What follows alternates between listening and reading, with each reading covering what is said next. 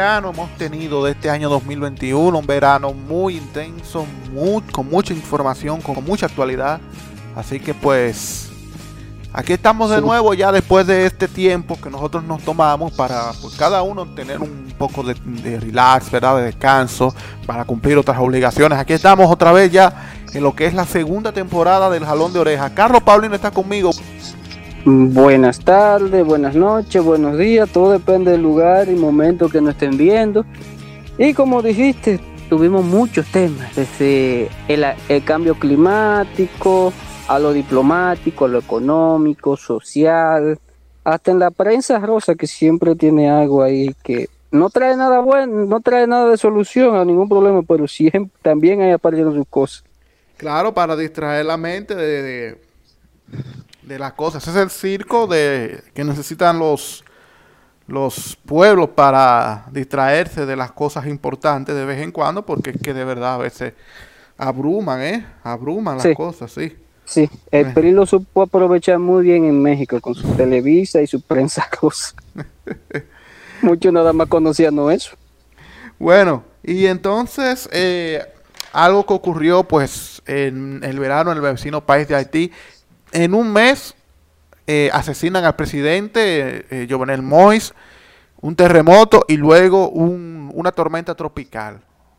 Sí, y la situación ahí, Haití ha sido un pueblo lamentablemente que le ha tocado un mal vivir después de los años de 1912 para acá. Porque hasta 1912 la gente no lo sabe, pero la situación de este país Haití no era muy diferente y a ti tenía cierta estabilidad y algunas cositas. Pero lamentablemente le ha troncado, se le ha troncado después que Estados Unidos intervino en el año 15 para acá ha sido o caudillismo, o tiranía, o desastre. Después de ahí, nada bueno. Bueno, ojalá que Haití pues pueda lograr pronto un poco de estabilidad para que pueda desarrollarse de verdad. Pero va a tener un largo camino, ¿verdad? Para que sea un país con un, mínimo desarrollo. Sí. Y tal vez potencias como Estados Unidos decidan darle un poquito de dinero, porque con lo que se gastó en Afganistán, solo con un 2% de lo que se gastó en Afganistán, estaba para hacerle toda la infraestructura de Haití y Haití sea un país estable, solo con el 2%. Increíble. Y precisamente hablando de Afganistán, eh, ¿verdad? El verano pues nos sacudió con esta información y con todos los hechos que ocurrieron en Afganistán. Estados Unidos se retiró y no, no tomó mucho tiempo para que pues los talibanes tomaran el, poder allá en el país centroasiático. Sí, ni los mismos talibanes esperaban eso. Fue algo increíble. Recuerdo yo que ellos llegaron a decirle, cuando se estaba retirando a Estados Unidos, hablar con alguna gente para decir que no se vayan. Porque ni los mismos talibanes están preparados para el poder. Ellos no se esperaban que era una cosa así. Porque algo que la gente no sabe de talibán y es que una parte de ser un grupo analfabeta mm. son personas, sí, porque allá solo el 50% y pico de la población sabe leer y escribir. Y no creo que los talibanes estén en ese grupo. Que por cierto son estudiantes. Se le dice estudiantes. Lo que pasa es que aquí se ha malinterpretado. Claro. Ese, grupo ese grupo va a tener ahí ciertos problemas porque Afganistán es un país muy, ¿cómo te explico? Un país muy caudillista. Y dijo un señor que para poder darle facilidad a todos, hay que dar, crear 80 provincias. y es por eso que ellos crearon ya 25 ministerios. que eso es paro. Por lo menos ellos han comenzado un poquito mejor de lo que se pensaba, porque también ellos saben que necesitan. Porque Estados Unidos, aunque parezca increíble, ahora tiene la llave de ganar. Sí, porque con bloquearle a un país que no tiene acceso al mal, que le bloqueen, que no pueda coger un solo dólar en el mercado, ¿tú quieres más mal de ahí? Y que la Unión Europea le haga eso. Bueno, a países que le han hecho eso, mira, fíjate, Haití, Haití es mejor ejemplo de eso. Haití, de verdad, nadie lo pudo dominar, de Francia ni la potencia, pero mira cómo lo dejan.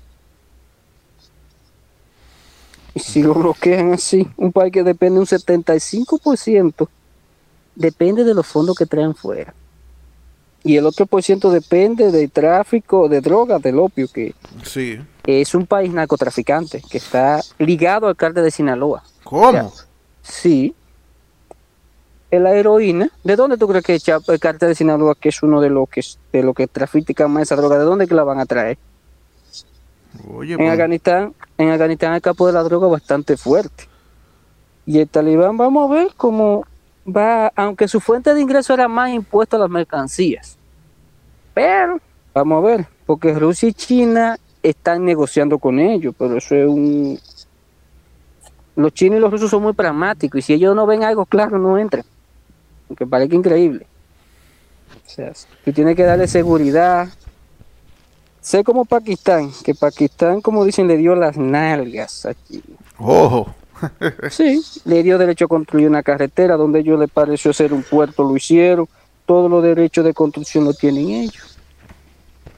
O sea, Pakistán es un semi-estado de China ahora, aunque parece increíble. Wow. La deuda y todo. Wow, tremendo, tremendo esa situación ahí geopolítica ahí en Asia. Entonces, pues ya dándonos la vuelta al mundo, entonces bajando para acá, para lo que es nuestra área, ¿no? En lo que es Centroamérica y el Caribe. Entonces, parece que eh, Bukele, el presidente de El Salvador, eh, le dieron permiso para reelegirse, algo que es increíblemente, aunque esperado también, pero Sí, pero es increíble porque, o sea, ningún presidente de El Salvador desde el final de la guerra civil se, se atrevió a modificar la constitución para imponer su reelección. O sea, o sea, la reelección en, aunque sean del mismo partido, durante un primer tiempo fue Mm. el centro derecha y luego fue el Frente Faramundo Martí, pero nunca se atrevieron a tocar la constitución para perpetuarse en el poder. Bueno, es que él es él y él está utilizando la fórmula de Evo Morales, que decía, no, porque ese no era mi primer periodo y la constitución se modificó, entonces le toca el segundo. Vaya así. Pero eso es como cuando tú tapas un hoyo de mierda que está Oh, totalmente, está totalmente saturado y tú Ay. le sigues echando cosas. ay, El día que explote, explote. No, no es que hay, es que tú sabes que en América Latina siempre ha sido así. O si tenemos una dictadura de partido con los mismos líderes económicos, se explota todo. México es el mejor ejemplo. Aquí tuvimos a Balaguer y Balaguer lo que trajo es más desastre, aunque digan lo que digan. Y ningún otro país de América Latina ha tenido una fórmula buena sí. aunque digan lo contrario. Pero Bukele, no creo, porque hay que hablar con números que logre algo, porque tampoco no es que El Salvador es verdad, ha tenido un cambio, pero aún sigue siendo uno de los países más violentos del continente. Tampoco. No, y que, que- nos, nos pintan a Bukele que es uno de los presidentes más increíbles de América y qué sé yo qué, pero yo desde que al poco tiempo que la asumí local, yo le dije, señores, no se confíen que ese hombre va a hacer, va, va a enseñar sus garras y después no, no den gritos. ¿Y ahí qué pasó? Bueno, ha, ha venido toda una cadena de, de hechos. Por ejemplo, eh, lo primero es que desobedecía las órdenes de justicia. Y luego entonces a que un Congreso que no era, eh, no tenía mayoría en el Congreso y lo, y lo desobedecía. por- ya sea por a- los intereses, pero los desobedecía. Llegó a entrar y sentarse allá adelante ante Supremo Sí. y di que orarle a Dios, a Dios, por eso estaba orando él mismo, porque ya se cree. Y entonces, bueno, pues aquí, bueno, allá las elecciones eh, le dieron la mayoría, pero lo que está haciendo es ya cosas que desde los países ya se le está observando y le están llamando la atención. Claro, que como es un hombre que no es de izquierda, pues no se Ni hace mucho dice que no Ni- es ni de derecha ni de izquierda. Él batea para donde, de acuerdo a la situación. Pero El Salvador, tal vez esperemos que salga algo bueno, porque es que los líderes así dañan muy fuerte a las instituciones. Y es un líder, es un líder, es verdad, pero él tiene una forma de campaña estilo los partidos comunistas, que te mostraban que el país era una maravilla. Te mostraban eso, que era maravilla, maravilla, maravilla, pero si alguien se mostraba contrario, se lo comían vivo. Y ella hace eso, con Faro acabado. En el Y periódico. Faro sí, Faro ha dicho, no, espérense, no es solo con usted, con todo lo que estaba y le hemos caído encima.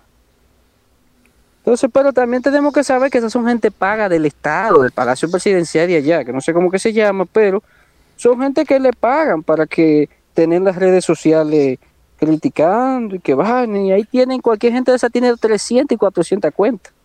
Y vive de eso. Más un par de fanáticos y cosas. Como Trump lo llegó a tener, como lo tiene Bolsonaro, como lo tiene López Obrador, y así. Y Juan Orlando Hernández y el mismo Daniel Ortega.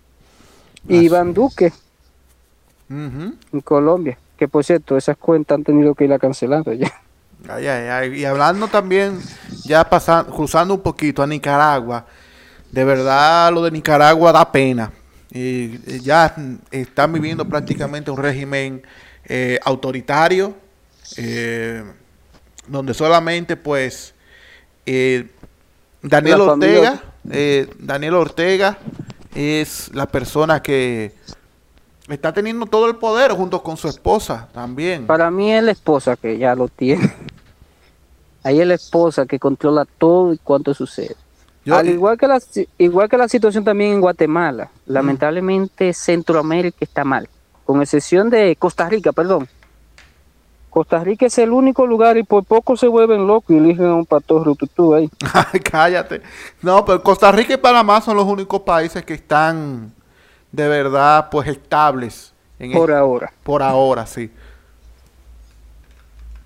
Pero lamentablemente en, en Guatemala el gobierno destituyó todos los jueces independientes que había. Oye, un país que había tenido tanto logro. Y Daniel Ortega se volvió a Somoza. Somoza no, perdón, ¿cómo que se llama? Bueno, que la familia. sí. Él está por él está por hacer lo mismo en Nicaragua. Recuerdo yo un señor que te envío que critica es un, una sátira del gobierno de Honduras Sí. que dijo es cuando Bukele aprobó la constitución ahora que la reelección le dijo bienvenido Bukele grupo No, y así entonces en Ecuador, en, en Nicaragua, quiero decir, pues la situación de verdad está difícil. Los medios de comunicación han sufrido ataques. eh, prácticamente la oposición política, óigame, meter preso a la oposición política, eh, al alter- al- Sí. a, la, a los partidos que te, adver- a los adversarios, ¿eh? O sea, Lo yo que no, pasa- no sé cómo se van a dar unas elecciones así, o sea, prácticamente... No, eso va a ser una falsa, pero la oposición tuvo culpa de la situación de Nicaragua, porque en las pasadas elecciones Daniel Ortega compró, sí, compró a todos los partidos de oposición, a todos, los compró. Y él primero hizo, se puso a comprar la oposición completa, y es por eso que la oposición está diezmada, porque cuando van a hablar cualquier cosa, entonces ellos le sacan esos casos. Ay, ay, ay. Entonces él compró la oposición y los medios de comunicación lo empezó a controlar de una manera que cuando él empezó a cerrar medios de comunicación, si te fijas, no cerró más de uno o dos medios. ¿Por qué nada más cerró uno o dos medios? Porque era lo único que no había podido comprar. Increíble. Cosa que el PLD intentó aquí. Ay, ay, ay, el PLD. Eso vamos a hablar de eso ahorita más tarde, pero mientras todo eso pasa en, en, en Centroamérica, en Venezuela está pasando algo que de verdad creo que debía, debía pasar hace mucho, o no sé si pues, se podría calificar como un milagro. Y es que la oposición va a enfrentar a Maduro en unas elecciones, en unas elecciones. Lo que hay que ver es si tendrá éxito en esas elecciones.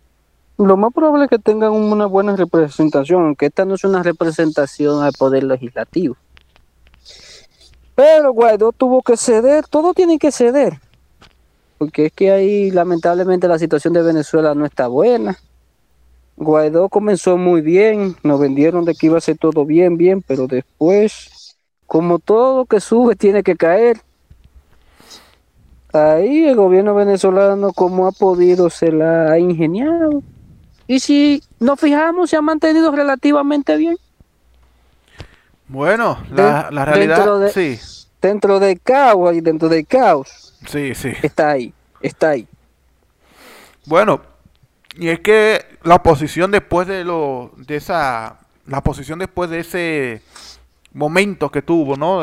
cuando Guaidó se autojuramentó como presidente, eh, tuvo un momento muy muy importante, muy ágil, pero después vinieron los errores que la oposición venezolana hace, que es algo que yo siempre he mencionado, que la oposición cuando tiene un está en un momento muy muy importante entonces viene y se y, y, comienzan los errores y se cae. Entonces, y eso pues el, gobierno de Venezuela lo ha aprovechado, un gobierno que devino en una en, devino en un régimen ya eh, autoritario también, pero que está dando una oportunidad o se está eh, se está abriendo para permitir que la oposición participe, lo cual es un gran paso y que la misma oposición participe. Sí, porque la oposición, con el poco poder que ha tenido, se descubrieron casos de asesinato, casos de corrupción, pleito entre ellos, o sea, con el poquito poder que tienen. Entonces, o sea, si eso es así, imagínate cuando lleguen. Entonces el gobierno venezolano ha mostrado cierta unidad entre ellos, ha mostrado cierta firmeza lo cual lo deja muy débil, pero la oposición, vamos a ver, porque el problema no es que ganen, el problema es que se dividan, como en la Asamblea Legislativa al final cuando vieron que Guaidó no iba para ningún lado, ahí salieron como 300 frentes. Sí. Y al final la Asamblea Legislativa pidió, porque nadie la reconoce, en el mismo Estados Unidos ya lo reconoce. Exacto. O sea, ya pidieron todo. Y en Venezuela nos brindaron de que ya se iba a acabar, pero espérate, hay que ver la realidad. Eso se parece a John Bolton, cuando Donald Trump lo juramentó en el 2017. Sí. Que dijo él que iba a caminar en las calles de Teherán en el 2019.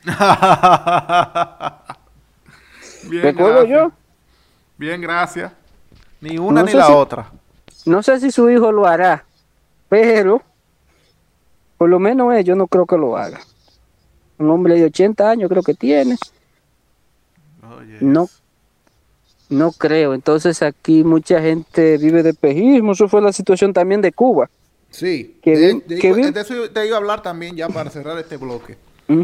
Que fueron protestas, en verdad, no fueron anti-régimen, sino fueron anti pidiendo ciertas mejoras económicas como la luz, productos de primera necesidad y cosas. Exacto, lo básico. Pero al final, sí, la oposición ha tenido un poquito de fuerza en la isla, pero todavía, todavía la oposición en Cuba, dentro de la isla, está muy, muy débil. Porque cada vez que hay un líder de la oposición con cierta fuerza, se vale Silvio. Mm. Y entonces, y entonces los, los exiliados, muchos exiliados en, en Miami, a ellos no les importa Cuba, eh. ellos están muy bien en Miami. Ellos solamente lo único que quieren es que los, que el, Castro, el comunismo caiga en Cuba, pero para volver a Cuba, no, olvídate, ellos, ellos no están en eso. Ellos no tienen ningún plan, es una comunidad que en verdad es la comunidad que tiene más representantes en el en el, ¿cómo te explico? Allá en, el Congreso. En, en el Congreso. Pero se han vuelto un grupo de parásitos, una parte. El mismo senador gobernador de Texas, cuando hubo la crisis en Texas el año a principio de año, que vino una tormenta de un frente frío y congeló el agua y cogió para Cancún a calentarse. Oye. Y, dejó eso bien.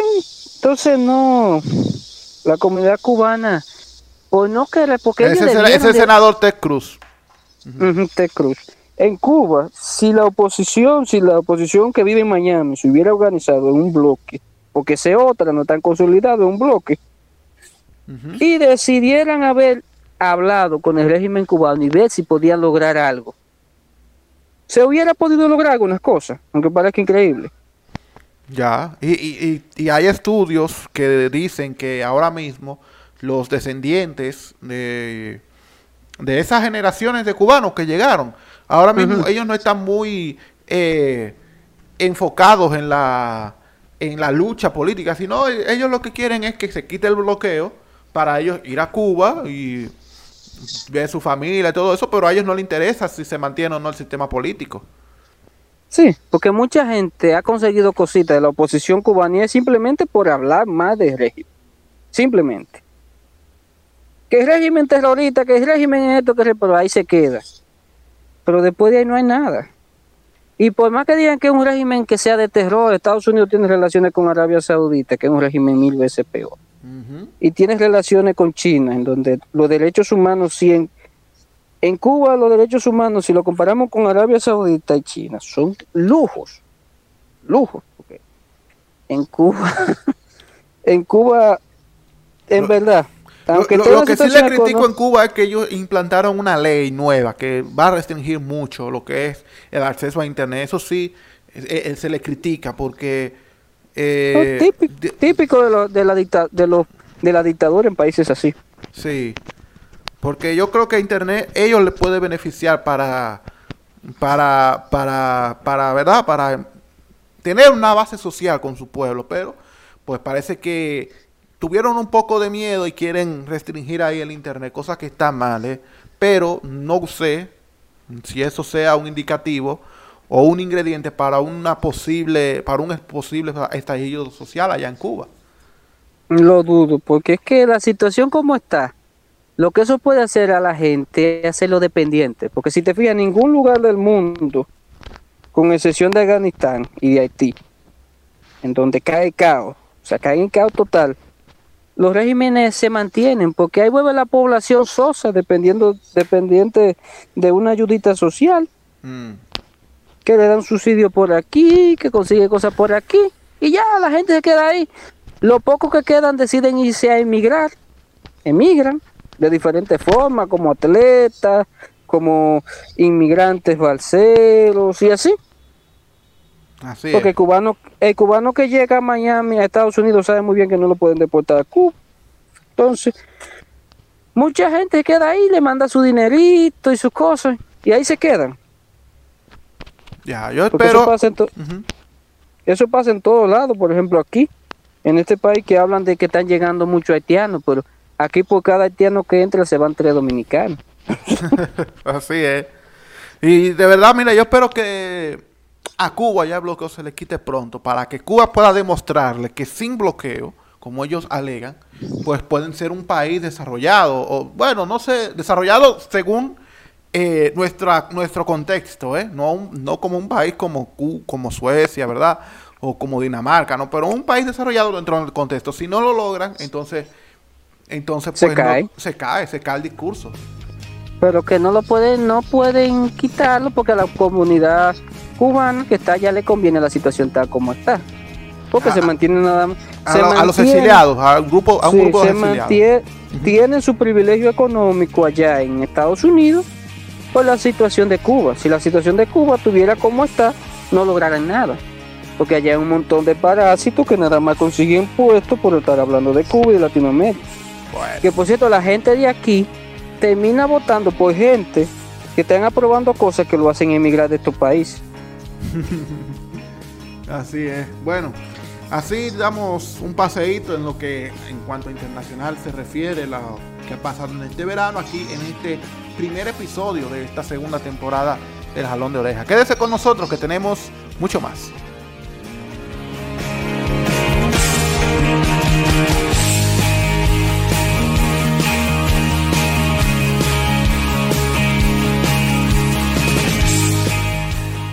El gobierno de Luis Abinader llegó a su primer año el pasado 16 de agosto.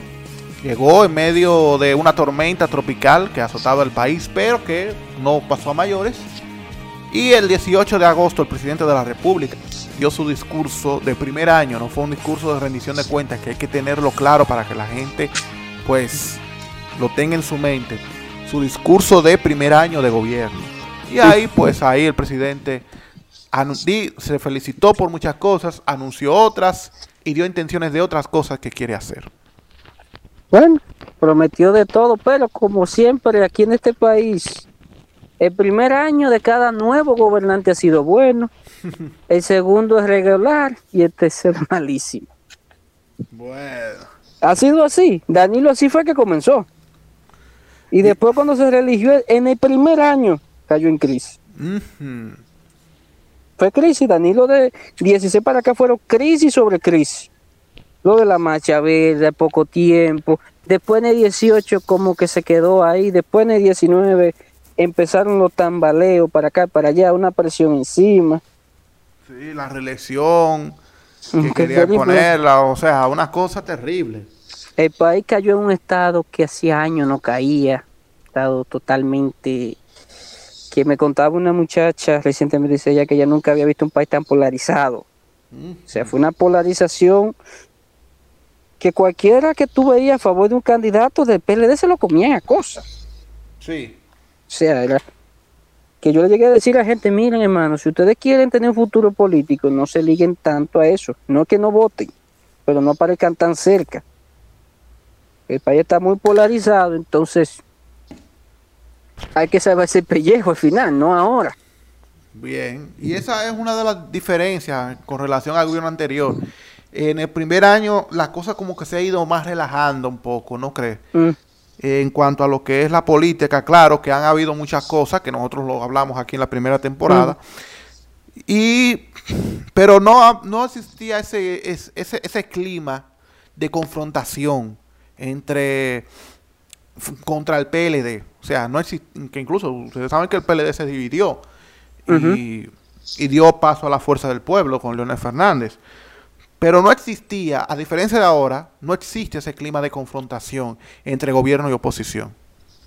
No, porque ahora la oposición que el PLD supuestamente tiene y que se la está dejando a Leonel, sí ha caído totalmente. El Estado, lamentablemente, ahora tiene mucha fuerza, muchas cosas. A menos que salga un nuevo líder. Pero Danilo se ha adueñado de su partido. Y lo que salen son payasadas, porque saltan con cosas que no... Queda, Leonel le está ganando, ahí le está ganando, en las críticas al gobierno, le está ganando. Al PLD le está ganando Leonel, no es un secreto para nadie, aunque parezca increíble. Ay, ay, ay. Que por cierto, el gobierno ha comprado parte de la oposición porque el joven Bartolomé Pujol lo pusieron en un puesto que... ¿Cómo te explico? ¿Cómo lo explico? Que ni marca para acá ni marca para allá, sino que en tu carrera política te puede dejar más una mancha que un bien. Pero, esto- pero eso no significa que el puesto de Pujol, que dicen di que, ah, no, que eso fue una botella, que, para mí no es una botella, pero no es un puesto de relevancia así para, ¿verdad? Para destacarse. No, que al final lo que puede traer problemas porque yo sé que tiene tus aspiraciones. Entonces, aspirar, lo que va por él tenía un puesto ahí, todavía no se sabe lo que hacía. O sea, no es un puesto que amerite una forma ahí muy, muy fuerte. Y Pujol, yo pienso que debió de concentrarse en que Guillermo saliera de ese partido y hay que darse a la cabeza de ese partido. Mm, la de Alianza País. Aunque él es parte Sí. del país de quere- que queremos, que es una plataforma política que no tiene que ver con partidos políticos. Sí, pero él debió de quedarse. Guillermo Moreno ya debería un poquito alejarse de la política. Bueno, porque, porque lo que pasa es que el líder natural, o que se vislumbra como líder de Alianza País, es José, es José Horacio. Bueno, vamos a ver. José Horacio tiene mucho peso. Pero Guillermo Moreno ya tiene que ir alejándose de eso. Todo madura. Se puede quedar como presidente de su partido, pero si es una persona inteligente, claro. Pero todos sabemos el caudillismo de aquí. Mm. Y de eso tampoco, de eso tampoco se libra eh, el señor eh, Moreno. Moreno, Guillermo Moreno, así es. Eh, por pero- eso mucho no nos gusta ligarnos a los políticos. Por eso es que, por, por lo menos yo, no sé tú, pero aquí por el caudillismo eso aleja. Porque si te ponen un puesto, quieren que tú te quedes hasta que te muera y tú no aspiras a morirte de un puesto, ni tampoco te va a estar ahí para estar obedeciéndole a un tipo. Y pasa con Con Leonel Fernández, la fuerza del pueblo, que va a seguir siendo aspirante hasta que él muera, porque es que no hay forma para quitarlo de ahí. No, ya lo quitamos porque la ley creo que pone No, a o los sea, 70 años. No, pero o sea, pero para un partido político y, y aspirar. Sí, por lo menos, porque ellos están tirando a modificar eso ahora. Pero por lo menos eso lo va a matar políticamente. Bueno, Y el, y el hijo de él, pero aquí, pero aquí por lo menos el gobierno ahora, vamos a ver, porque el único pilar que ha trabajado bien es el de la Procuraduría, pero después los otros, ahí, Hay un- para mí ha sido un gobierno regular el- en su primer año, porque hay muchas cosas. Nosotros lo hablamos de los errores que ha hecho el gobierno, de los huevos que ha puesto el gobierno. El gobierno tiene sus errores y tiene que mejorarlo, porque, por ejemplo, eh, vimos en educación, Rafael Furcal, eh, no, no, Rafa- no es Rafael que se llama, ¿o sí? No, Furca- Furcal. Roberto Furcal, porque Rafael es el pelotero. Ujú.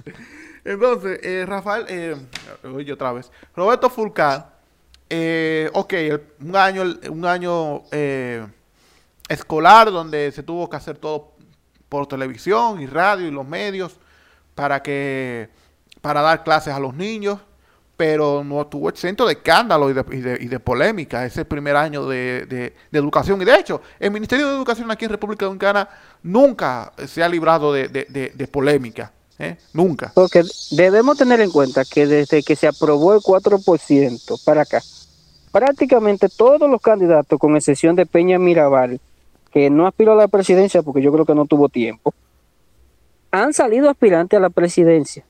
Y el que tenemos no se ve muy lejos. Todo el que han puesto ahí, búscalo. El de Moca salió. El de, la, el de la Cancillería, Sí, fue precandidato. Ujú. Que Danilo lo puso a dar vuelta para después se lo pasar vergüenza. Ah, y ponerlo por Gonzalo, pero por favor. Entonces te digo, aquí todo que han puesto ahí, y Fulcalito, como le dicen por ahí, o Fulcarch, lamentablemente ha estado trabajando, pero yo creo que por concentrar tanto en su persona y su forma. Sí, que es otra de las cosas también, porque aquí yo entiendo que, que, qué afán tienen los funcionarios grandes de, de proyectarse ellos como, como figuras, como imagen. O sea, por favor. Un gobierno del cambio, un gobierno del cambio no tiene que traer eso. No, pero también tampoco no nos podemos hacer una esperanza grande porque es un partido de sistema. Sí, tú lo dices, sí. Y es bueno, un partido de sistema que no. Y Luis Abinader es de la, de la oligarquía de este país, de las familias más ricas de este país.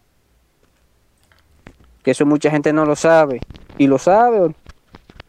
Pero, pero hablando ahora, enfocándonos ahora en Luis Abinader, vemos que el presidente Abinader eh, ha tenido un manejo muy diferente a los, dem- a los anteriores presidentes, sobre todo a de Mm. Danilo Medina, que se ve que es un presidente o que quiere darle imagen de que es un presidente cercano a la gente. Sí, ha sido bueno. Y negociando ha sido muy bueno también. ¿Cómo negociar? Sí, negociando para lograr algunas cosas con los otros partidos. Ha logrado no ponerse como los otros que se creían Superman. Ha ido negociando y ha logrado algunas cosas. Por lo menos logró que se juntaran para los puntos de las negociaciones con respecto a los 13 puntos de la modificación de la constitución, que por primera vez no va a ser para la reelección, según se ve. Pero después de ahí lo demás, va bien. Ha ido, es como quien dice, pasar. Pasó el examen, no excelente, ni regular, pasó. Bien. Se le puede dar un aprobado eh, importante, pero no extraordinario ni nada del otro mundo. Pero por lo menos él como presidente eh, se ha manejado en esa línea para que pues la gente como que no lo vea eh, mal.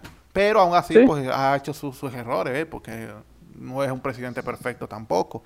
Pero junto con Abinader tiene a una fiel escudera que es eh, Raquel Peña, la vicepresidenta que- de la República, Que es populista. y que le ha caído también mucho, o sea, mucho de lo que le debería caer a Abinader le ha caído a ella, porque como ella ha asumido eh, la presidencia o jefa de los de gabinetes importantes, sobre todo el gabinete de salud, pues No, ella ha dado y ha presentado para lo que ella ejercía, que era una empleada de la Pucamama, se ha movido y ha salido viva, y ha salido bien, y ha sobresalido más que otros vicepresidentes. sí, eso es verdad. Porque Margot ahí, Danilo no fue, aunque hay que entender que Danilo concentró todo en él. Sí, O sea, todo, todo, todo. No digo todo, era todo. Entonces eso causó terror. Recuerdo yo, yo Mayra, con el escándalo de la mochila, cuando dijo que Danilo sabía todo y ahí se echó todo encima. ahí. Entonces, aquí el gobierno, yo le daría un 75 de 100. Ya. No sé si, pero te digo, yo lo veo, pasó. Pero tenemos que ver, porque es como José Luis Taber escribió un artículo ahí en el día, yo creo que fue. Sí. O diario, no, en el diario libre. Que dijo que los primeros años son buenos, pero el tercero se cae todo. Luis Abinader tiene un problema muy grande en su partido. Sí, porque Tiene mucha, ese- mucha, mucha de, la, de la oposición que le están haciendo a Luis Abinader es desde el propio PRM por la cuestión de los cargos públicos que los, per- los PRMistas quieren ocupar eh, una parte del pastel que significa la administración pública del gobierno nacional. Sí. Y por eso, por ejemplo, yo que me imagino que si él se reelige en el 24, tiene que pensar en achicar el Estado. Lamentablemente, aunque duela, el Estado hay que achicarlo. Hay que bajarlo de los 800 mil empleados a 200 y pico. Lamentablemente duele, pero el Estado hay que achicarlo, porque cuando se crea una empleomanía tan fuerte, es verdad, se tiene, pero el país se tiene que endeudar demasiado, se quedan muchas cosas que no se tiene que invertir, y la economía termina cayéndose. Por eso es que aquí en América, el mejor ejemplo de eso lo tenemos en Grecia Sí. que el ayuntamiento tenía en una, una ciudad menos que Santo Domingo, menos, la menor a Santo Domingo, y tenía 20 mil empleados, funcionarios. Eso. Entonces cuando vino la crisis se la llevó con todo. bueno, tiene que O sea- ese espejo, sí. Entonces aquí, Latinoamérica está así. López Obrador en México, por ejemplo, llegó y ha aparecido un gobierno diferente a lo que pensábamos, por ejemplo, y ha tenido que tomar en cuenta eso, no emplear demasiada gente, porque tener tanta gente ahí, bueno, y, más un y- y estado y- donde la y- y tú deuda Y tú sabes que muchos de los eh, empleos que tenía este gobierno, eh, que tiene el gobierno, son botellas. ¿Eh? O sea, de los Sí. 800 mil que tú dices, por lo menos 300 mil son botellas. Bueno, es un, ah, es un Sí. número exagerado, me exageré ahí, me pasé ahí. No, no, no exageraste, porque aquí el Estado funciona muy bien con 300 mil personas. No, pero yo O digo sea- 300 mil botellas. En, en vez de ser así, entonces serían 500 mil personas que están ahí, que no deberían de estar ahí. Ay, ay, ay.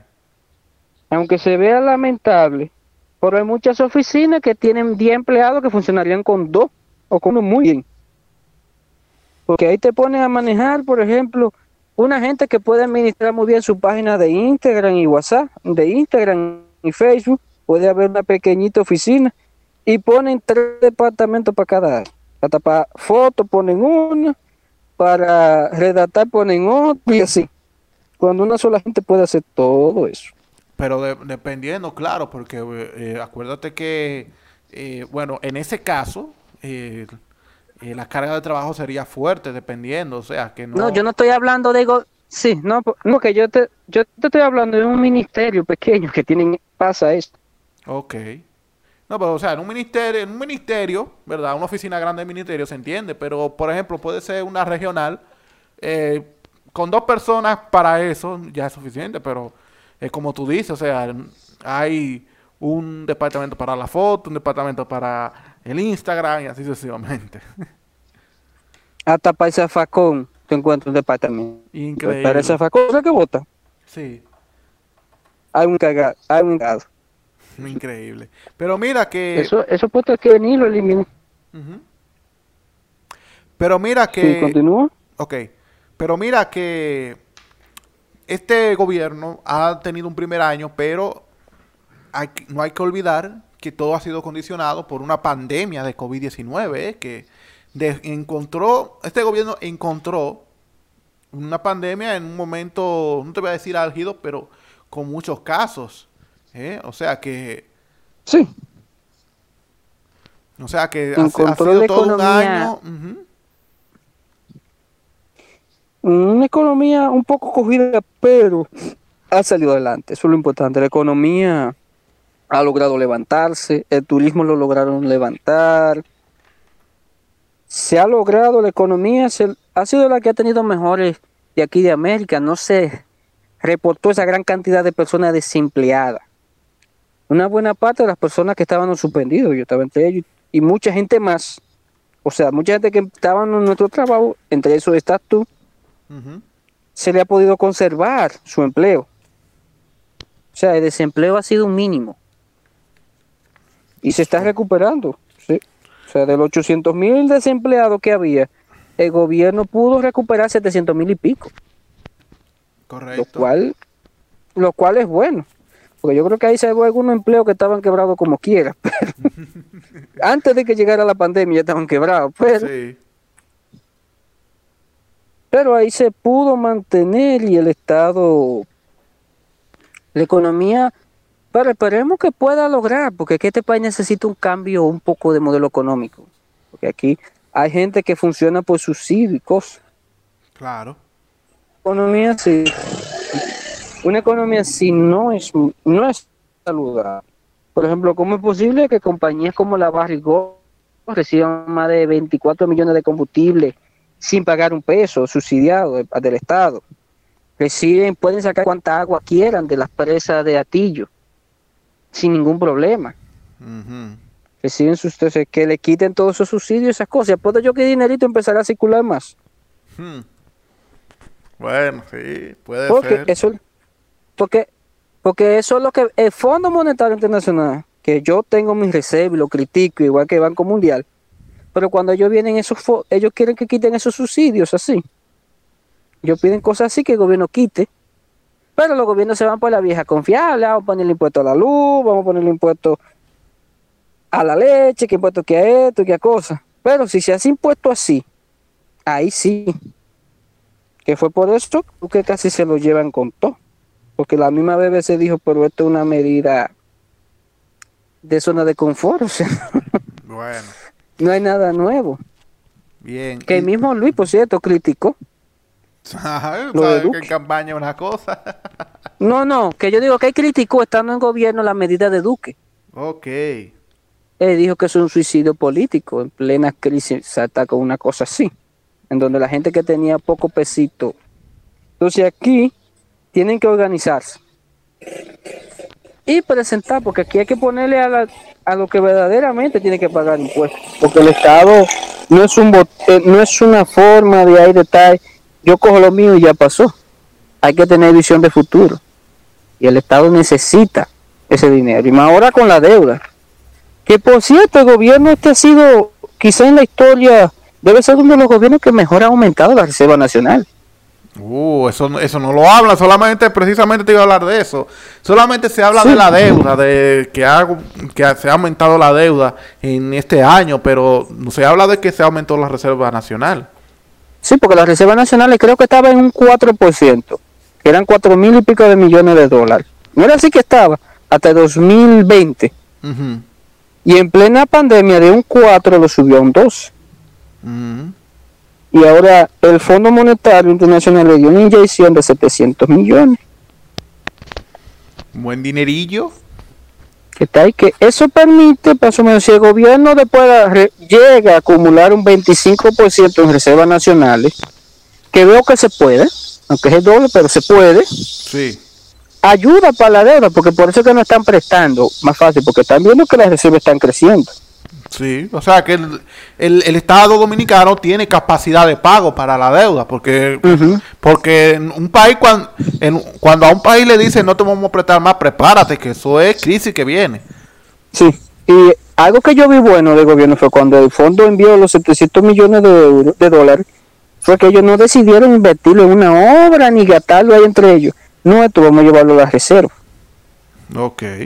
Y que, se ha pagado, y que, y que se ha pagado también, o sea, se pagó mil millones en estos días por concepto de deuda, o sea que se, está, se ha aumentado la deuda, pero parece, si uno verdad se pone a leer bien, se pone a mm. escudriñar bien la información económica, parece que el gobierno está manteniéndose para evitar que la deuda no sea un problema y sea, ¿verdad?, un detonante de una crisis económica. Mm. Porque si ellos se la saben jugar, o sea, ellos cogieron prestado en el mejor momento posible. El mejor momento que podía coger prestado era durante la pandemia. Ya eso se está acabando ahora porque lo ya se le quitó ese, de, ¿cómo te digo? ese, ¿cómo sería ese tipo, el orgasmo que tenían con las deudas, con prestar? O sea, fue un apetito sexual único. el fondo cogió 600 mil millones y los recuentos de los países ricos sí, pero a Bukele le mandaron un dinerito ahí que le va a caer muy bien, aunque con la medida le dieron a otro, menos Venezuela, pues no está claro qué es.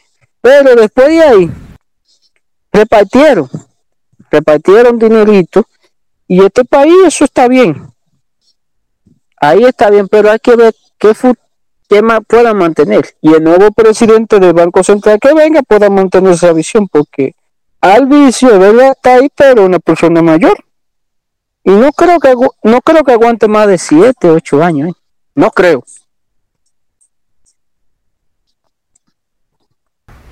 No, no creo que aguante, ¿no? ya está bueno ya. Y mira que lo dejó ahí porque de verdad, o sea, no había nadie, parece, pero que es uno de los hombres, eh, con todas sus críticas y todas las cosas que, hemos le, da, que le hemos dicho, pero el presidente le dio la confianza. Entonces, por algo es.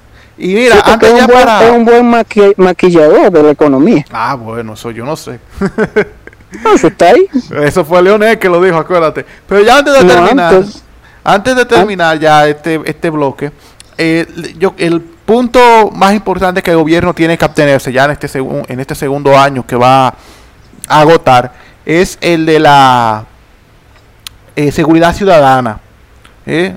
Tiene el gobierno que prestar muchísima atención a ese problema porque de verdad ya no se puede dar lastre a ese problema de la seguridad ciudadana. Claro, no es que se va a resolver todo en cuatro años, ¿no? Ni en, ni en un año, porque el problema de la seguridad ciudadana es, es profundo, pero el gobierno tiene que ponerle atención a eso, mucho más de la que se le ha prestado en los últimos eh, meses. Bueno, porque la, la USAID, creo, no, creo que fue la USAID o la ONU, dijo que la reforma a la policía tardaría ocho años en darse como tal. Y aquí ese problema, el problema es las mismas policías, porque es que aquí nunca eligen la mejor persona para la policía, o sea, ¿quién va para allá a corromperse? Entonces, mientras no arreglen la misma policía, porque aquí, por ejemplo, los atracos ahora se le están portando mucho, pero hace así, ¡Wow! la policía, como están ligados con la mayoría de atracadores y cosas, viene aquí, ¡Wow! lo agarra todo por eso durante un tiempo. Como aquí pasó, que el año pasado, a principio de año, la delincuencia aumentó mucho y de repente baja un poco y ahora volvió y subió. Van ahí, suben, bajan. Entonces ahí está aquí en San Francisco se reportan hasta 30 atracos por día, creo que fue una vez. De repente bajó a cero. Y después vieron y subió. Sí, uh de la poca cosa que y baja de este país. Sí, porque ya sabemos el otro tema de la gasolina, pues. La refinería, el gobierno la compró y pienso que si la pone a producir de verdad, que traiga el petróleo crudo aquí y lo refinen aquí, el Estado se ahorraría un pesito, un pesito ahí.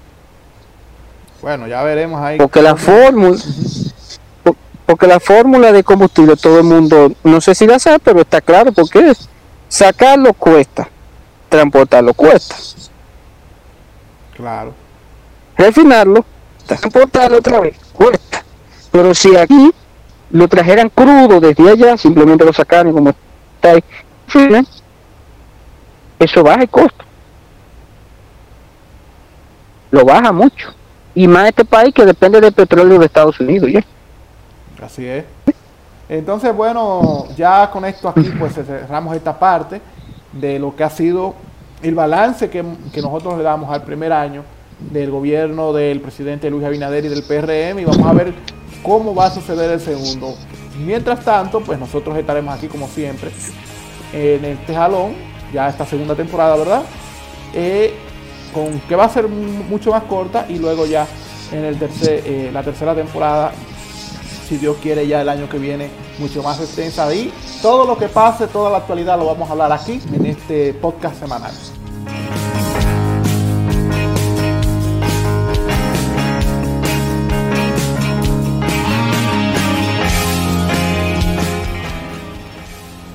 Bueno, Carlos, así terminamos este episodio, primer episodio de la segunda temporada de Jalón de Oreja, que originalmente iba a estar para agosto, pero pues por algunas cositas técnicas, ¿verdad? Y eh, cosas de la agenda. Pues, situaciones.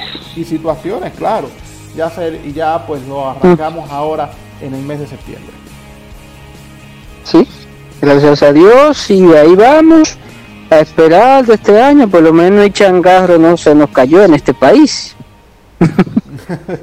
Como quien dice, pero esperemos que siga así, que este país pueda seguir en nuestro continente, aunque se han visto cosas que no esperábamos, pero esperemos y seguir comentando temas actuales en este mundo que cada vez cambia un poco más rápido y otras veces no. Así es, pues nada, recordándole a la gente que se suscriba a este podcast y que lo escuche en su plataforma favorita y que pues los comentarios, si quiere dejar algún comentario, nos los puede dejar a través de eh, la página principal donde se publica este post, eh, este podcast, danielvillalona.com. Y eh, nada, ya será entonces hasta el próximo domingo. Recuerden también aceptar sus sugerencias y sus comentarios de buena manera para pues que ustedes nos ayuden a mejorar este espacio donde actualizamos, este espacio donde pues comentamos y analizamos de forma menos cosa la actualidad de la semana. Saludos a todos y feliz resto de la semana. Gracias por su sintonía y nos vemos el próximo domingo.